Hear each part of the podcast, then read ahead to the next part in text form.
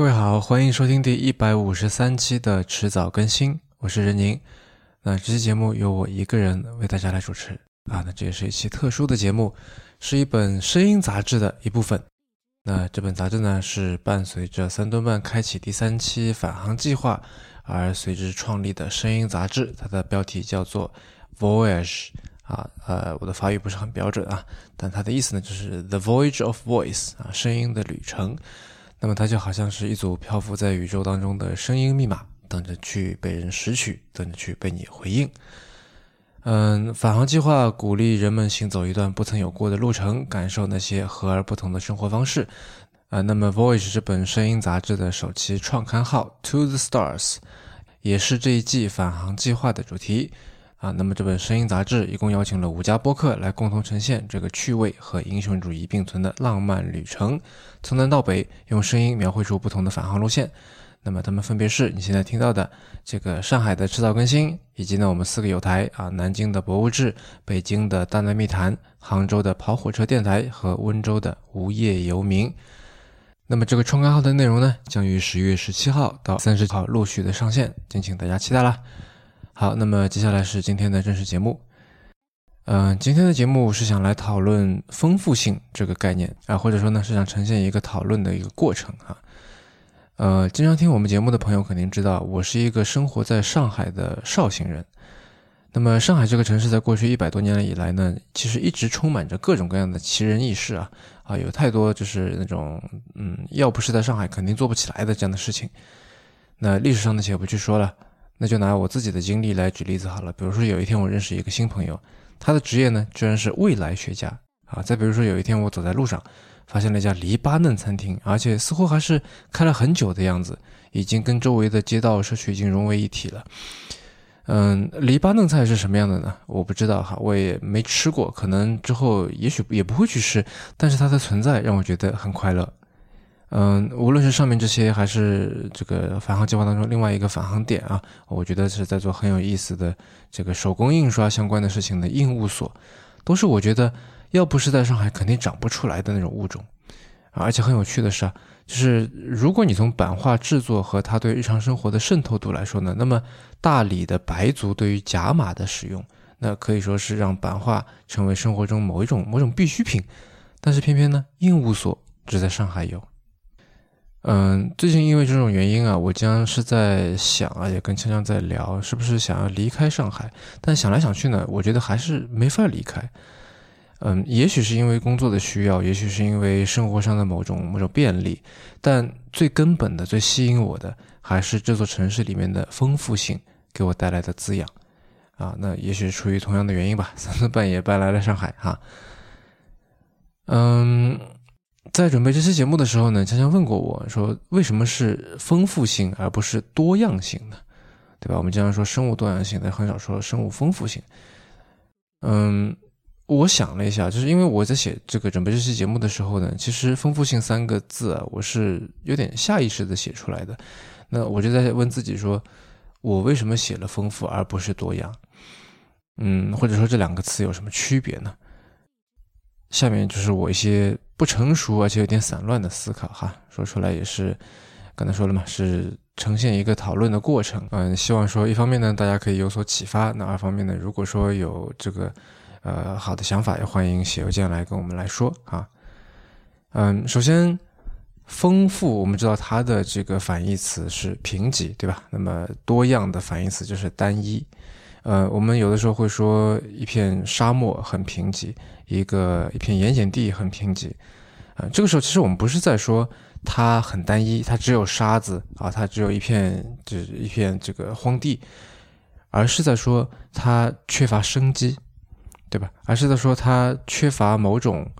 呃灵动的生命力。嗯，从我的角度，我觉得丰富性是多样性的一种。换句话说，就是丰富性是多样性的一个子集啊，呃，或者说我们可以说它是，呃，它的下一个发展阶段啊，呃，那也许，呃，多样性和丰富性之间的界限没有那么的黑白分明，但是我觉得丰富性是更好的多样性，它是一种更加有人性的多样性，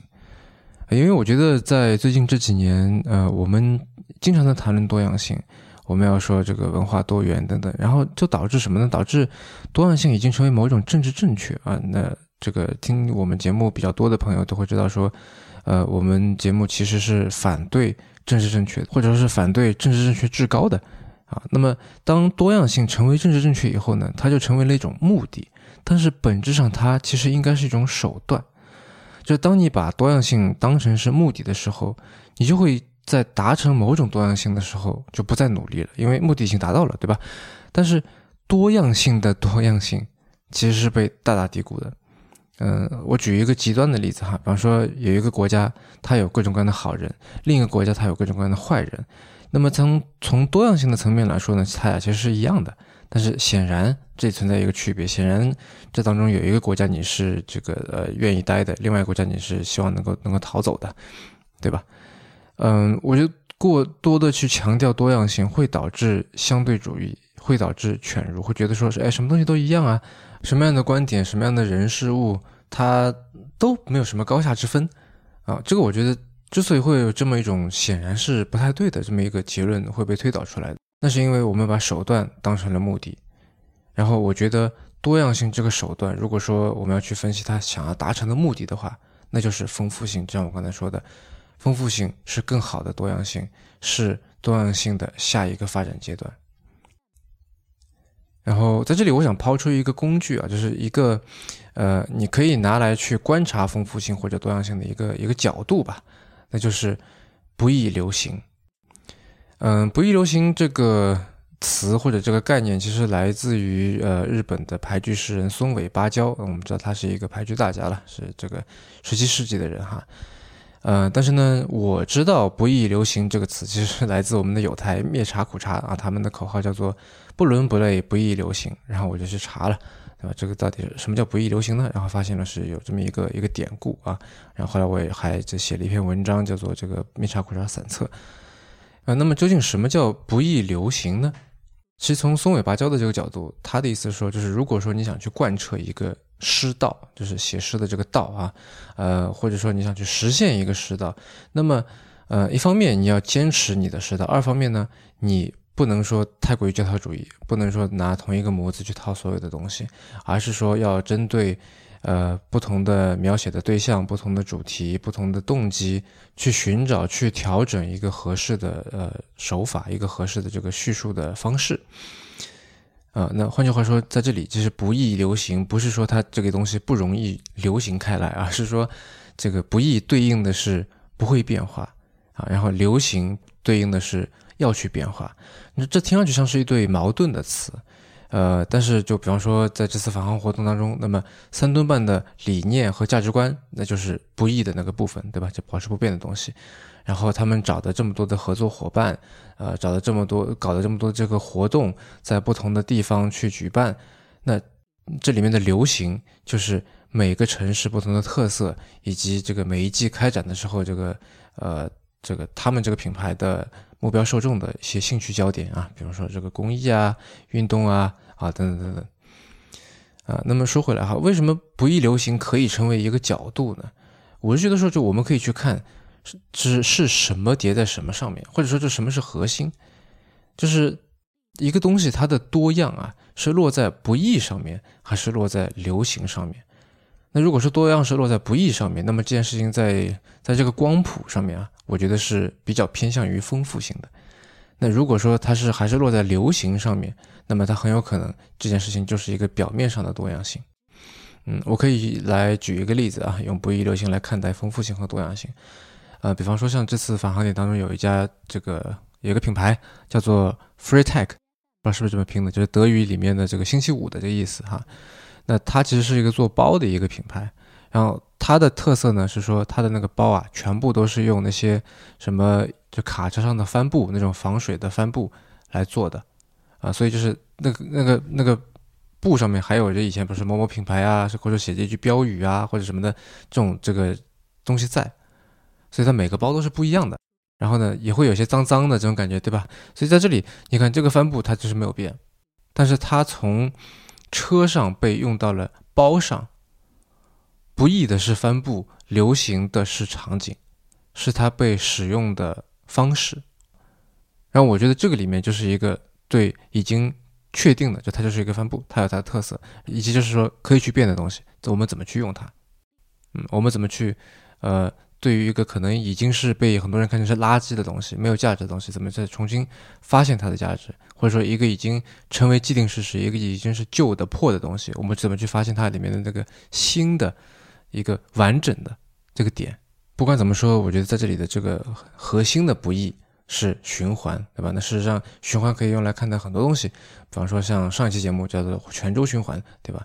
嗯。我们经常会觉得有些东西已经发生了，英语叫做 "What happened has happened"，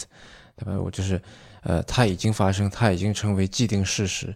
那我们会觉得它已经是不易了。但是这里还有流行的一个层面，对吧？就是我们可以从已经发生的事情当中去寻找线索，然后用它去拼出一个未来的可能性。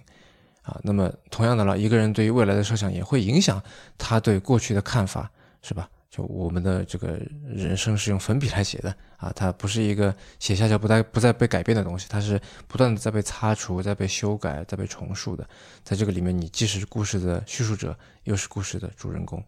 那当然，类似的这个循环利用方面的这个实践，别的品牌也有很多了啊。比如说三顿半的这个返航计划，对吧？回收这个罐子啊，还有一些比如说派拉高内啊、多抓鱼啊，以及这个呃我们在前几期节目里面讲到过的这个好评啊，也是用这个塑料瓶来做衣服啊、做包什么的。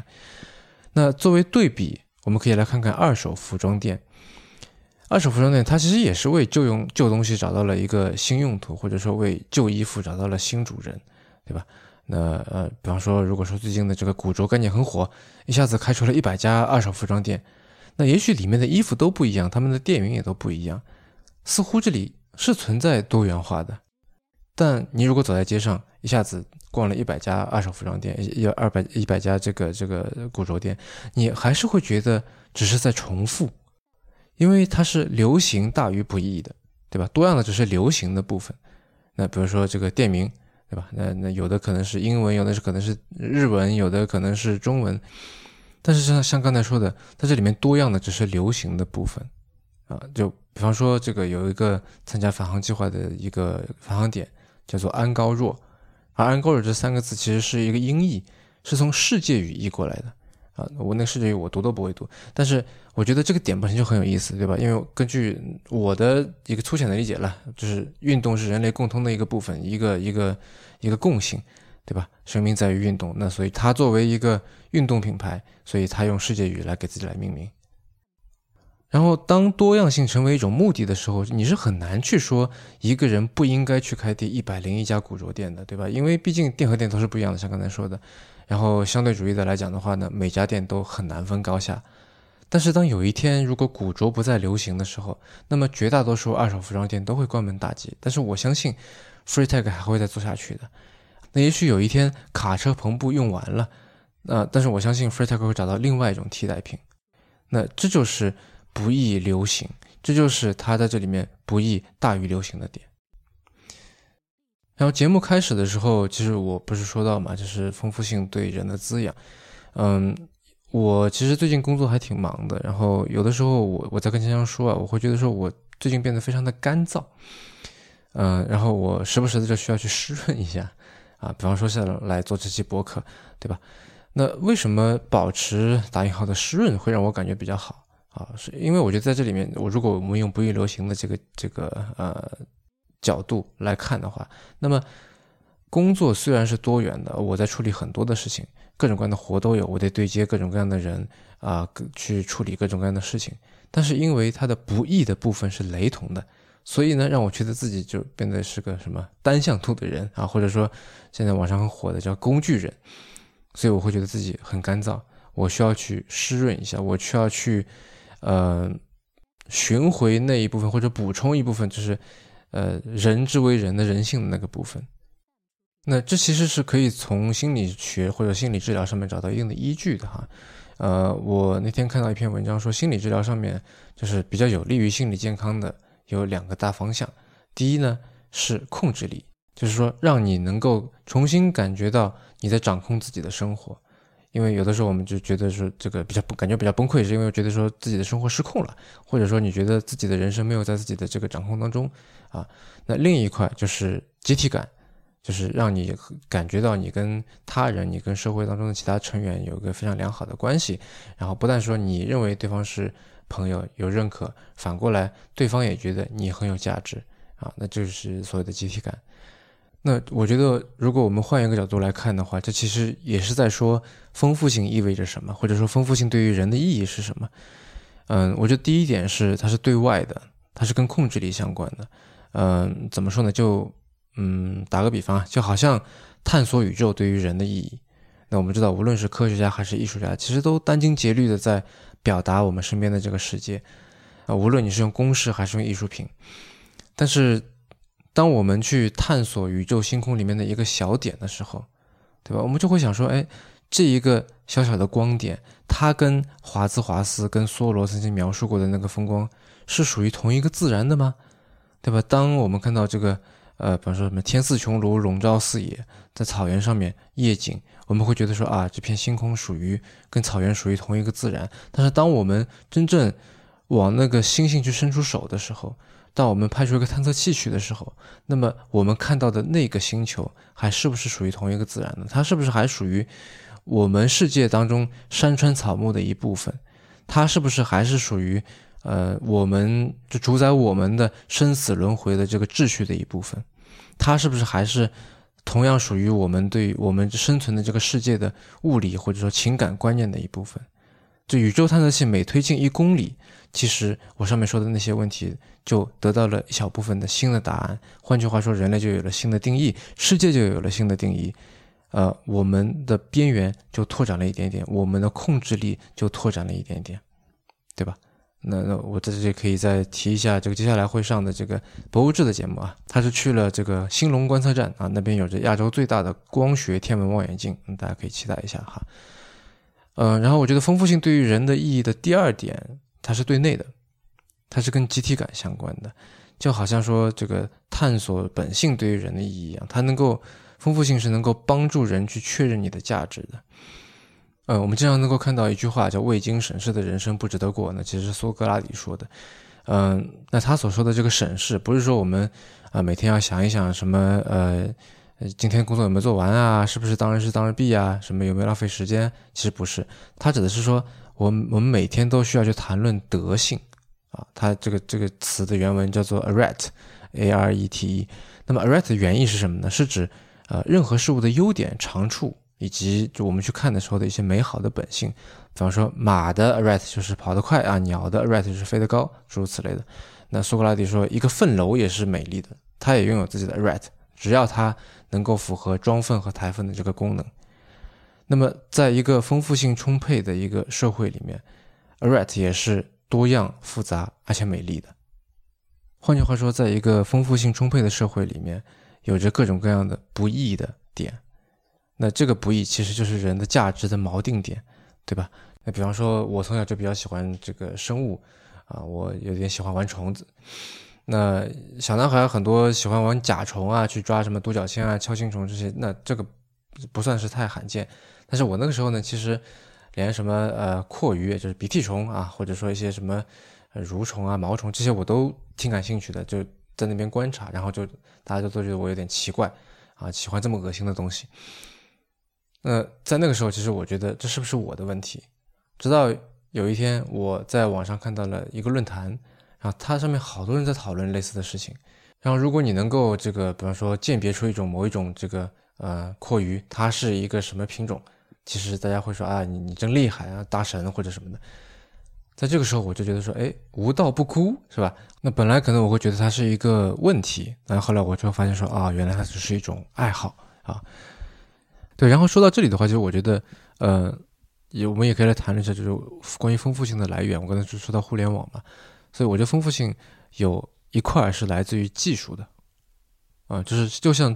互联网让我的这个呃想法得到了一个遥远的回应。那我相信，呃，现在有很多的这个想法其实是飘在某一个人心里的这样的一个阶段，直到说技术的发展，要么让它能够被实现出来，要么让它能够被跟别人心里的那个想法给碰撞上。比方说电影吧，就是无论是拍摄还是放映，对吧？最近几年都有比较这个大的这个技术突破。那你看，比方说像李安的什么四 K 一百二十帧，他这个尝试，或者说像这个诺兰，他对于这个后期特效的这些挑战，我相信这个 ID 啊，说不定老早老早就在他们心里面了，但是是那个时候没有合适的技术能够把它实现出来。换句话说，那么我们也就感知不到，我们也就不知道他们的存在，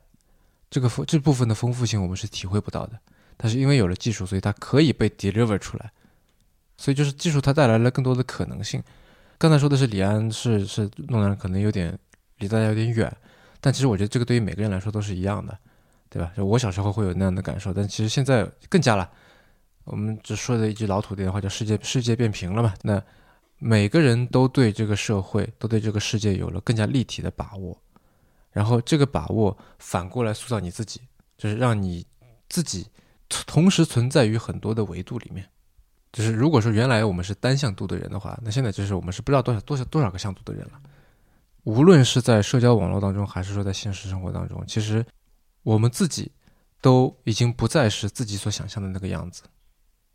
之前不是有些图吗，就你以为的自己，别人以为你自己，对吧？类似这种，就是任何人的存在对于不同的人都有不同的意义啊，这是技术带来的一种丰富性的可能。第二点，我觉得呃。丰富性需要的一个土壤，就是多元文化得到尊重的价值观。那刚才说了嘛，丰富性是多样性的一种，对吧？那当然，多样性是必须要得到保证的。但是我觉得，只有在把多样化当成是一种手段而不是目的的时候，这个它才能够慢慢的才能够往丰富性的这个这个呃更高的这个层面去发展啊，比如说。嗯，我们都知道美国是特别崇尚言论自由的，它有一个宪法第一修正案，对吧？规定人们有这个言论和出版的自由。但是呢，在美国是有禁书的。这个禁书呢，它的这个去封禁的主体不是政府啊，因为这个宪法不让他这么干嘛。啊，那各类的这个书籍啊，包括不同的这个宗教信仰啊、政治观点啊，甚至这个涉黄涉暴的这些这个出版物都可以去出版，你都可以写，都可以出，都可以卖。但是出书是一回事，对吧？那图书馆和学校是不是收藏这些书？是不是去向尤其是孩子们啊去借这些书？那往往就会受到这个社区啊、家长啊这些或者说协会的一些反对。而如果这些受到这些反对呢，那么它很有可能就成为一个打引号的禁书了。然后每年九月的最后一周啊，其实也就刚过去，对吧？每年九月的最后一周是美国的禁书周啊，Ban Books Week。那在这个期间呢，是美国图书馆协会，它会公布这个年度十大受质疑图书啊，它其实这个也不叫这个禁书了啊，然后它会拉拢很多的这个书店去向邀请社会大众去阅读这些禁书啊，嗯，那你可能会觉得说，好像阅读禁书是一件是有点吓人的事情啊，啊，不知道是会读一些什么样的书，但其实很可能这些书你觉得没什么，比方说《哈利波特》。就曾经在好多年之内就登上这个被质疑的这个图书榜单啊，因为有人觉得说他宣传巫术啊，那比方说还有这个文学经典《麦田里的守望者》，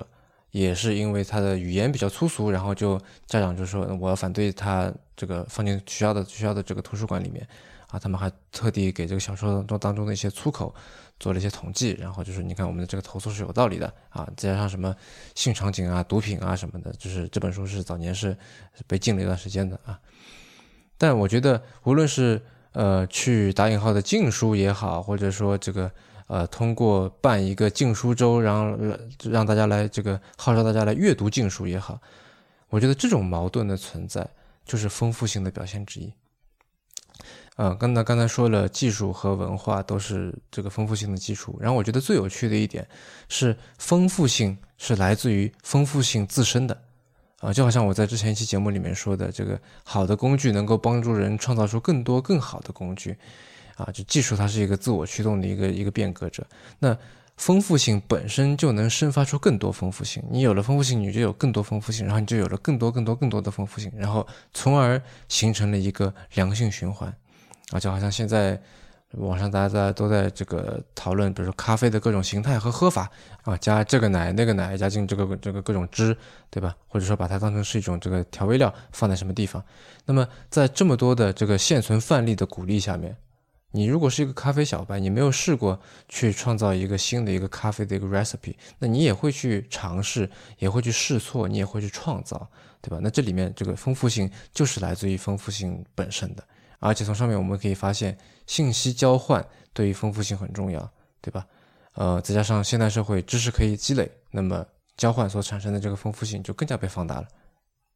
那么我们可以如何产生更多的这个丰富性呢？那首先，我觉得是从观念上面说，就是要把它跟多样性要分开啊。那这是从观念上来说的。那么从做法上来说呢，我觉得，嗯，作为一个丰富性的一个呃拥护者吧，我个人的这个做法其实叫做放低身段，张大眼睛啊。什么叫放低身段呢？就是说，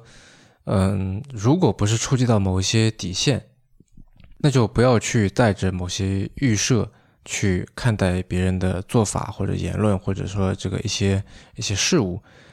嗯，第二呢就是张大眼睛啊，就是尽量的多去接受一些信息交换，主动的去获取信息，那这是个人了。那如果你负责一家组织或者机构啊，那么从这组织或者机构的角度出发来说呢，你可以设计一个让用户在互相之间在跟呃品牌或者与其他社会议题这个持续交互的这么一个一个环境啊，这是第一点。嗯，第二点呢，就我觉得我们应该去忍受挫折，并且与此同时反对消费主义。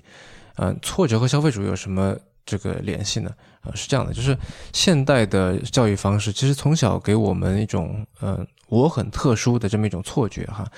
嗯呃，我小时候可能还没有到现在这个地步，但是呃，我觉得现在是怎么打引号的呵护孩子，所以呢，开始用某一种相对主义的一个一个无标准的标准。去衡量他们那些做法，啊，就是说，哎，其实都一样好，分数不重要，你也是特殊的，他也是特殊的，每个人都是呃不分高下的，对吧？那其实我们都知道这是一种错觉，或者说是一种幻觉，而这种错觉呢，会因为得到消费主义的滋养而得以延续，啊，比方说他因为觉得我很特殊，所以我要买一双限量版的乔丹鞋，类似这种。而在商品的这个生产、购买、抛弃的这个链条里面，你的欲望会先得到满足，然后呢，又很快产生挫败感，因为新的东西又来了，而且新的商品向你承诺，哎，旧的其实不够好，新的才是更好的。这个时候你又产生了新的欲望，你产生了挫败感，而这种挫败感又因为新商品的这个许诺而被抬得更高，然后这种循环就成为了以消费为核心的经济的一种这个心理驱动力啊。所以为什么要反对消费主义啊？或者说为什么反对消费主义可以产生更多的丰富性？那是因为消费主义它其实是个框框啊。一方面它框住了你说，呃，你的这个特殊是可以通过消费某个某个东西可以去快速的得到；二方面你的这个需求也好，你的视野也好，是被现存的这些商品所框住的，因为你会去关注这些东西，直到你的所有的注意力都被他们吸引过去为止。呃，那么产生丰富性的第三点，我觉得就是刚才其实一直在说的，就是我们可以尝试以不易流行的一种这么一种思维方式啊，或者这么一个角度来审视我们生活当中或者工作当中碰到的这个任何的这个对象。好，呃，聊到这里，可能你还是会觉得有一些迷糊，觉得我说的可能太过于呃笼统，或者说有点含糊。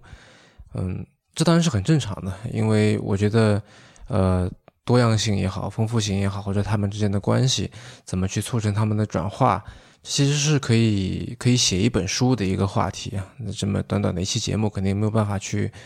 更进行更深度的一个讨论。嗯，所以就是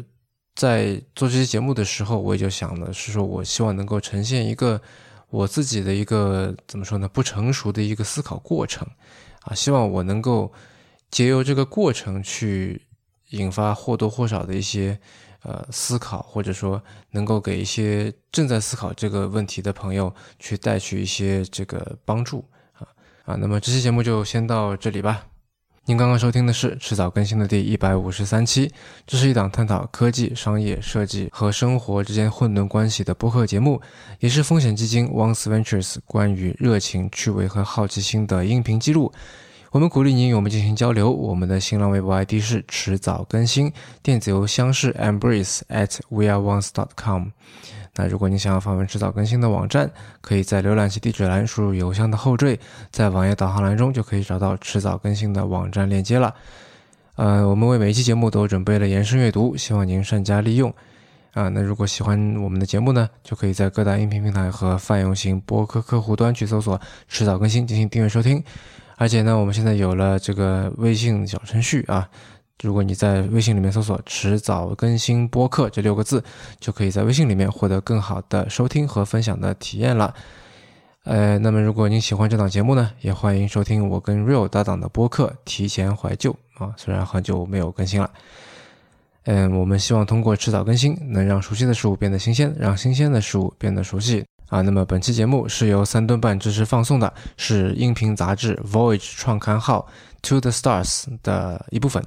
那么这本杂志啊，《The Voyage of Voice》是一本伴随着三吨半开启第三季返航计划创立的声音杂志。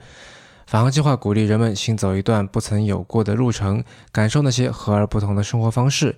那么这期首期的创刊号呢，邀请了五家播客啊，迟早更新、博物志、大内密谈、跑火车电台和无业游民，分别从各自所在的这个城市的返航点出发，体验充满无限惊喜的返航旅程。创刊号的内容呢，将于十月十七号到三十号陆续的上线，敬请收听，拜拜。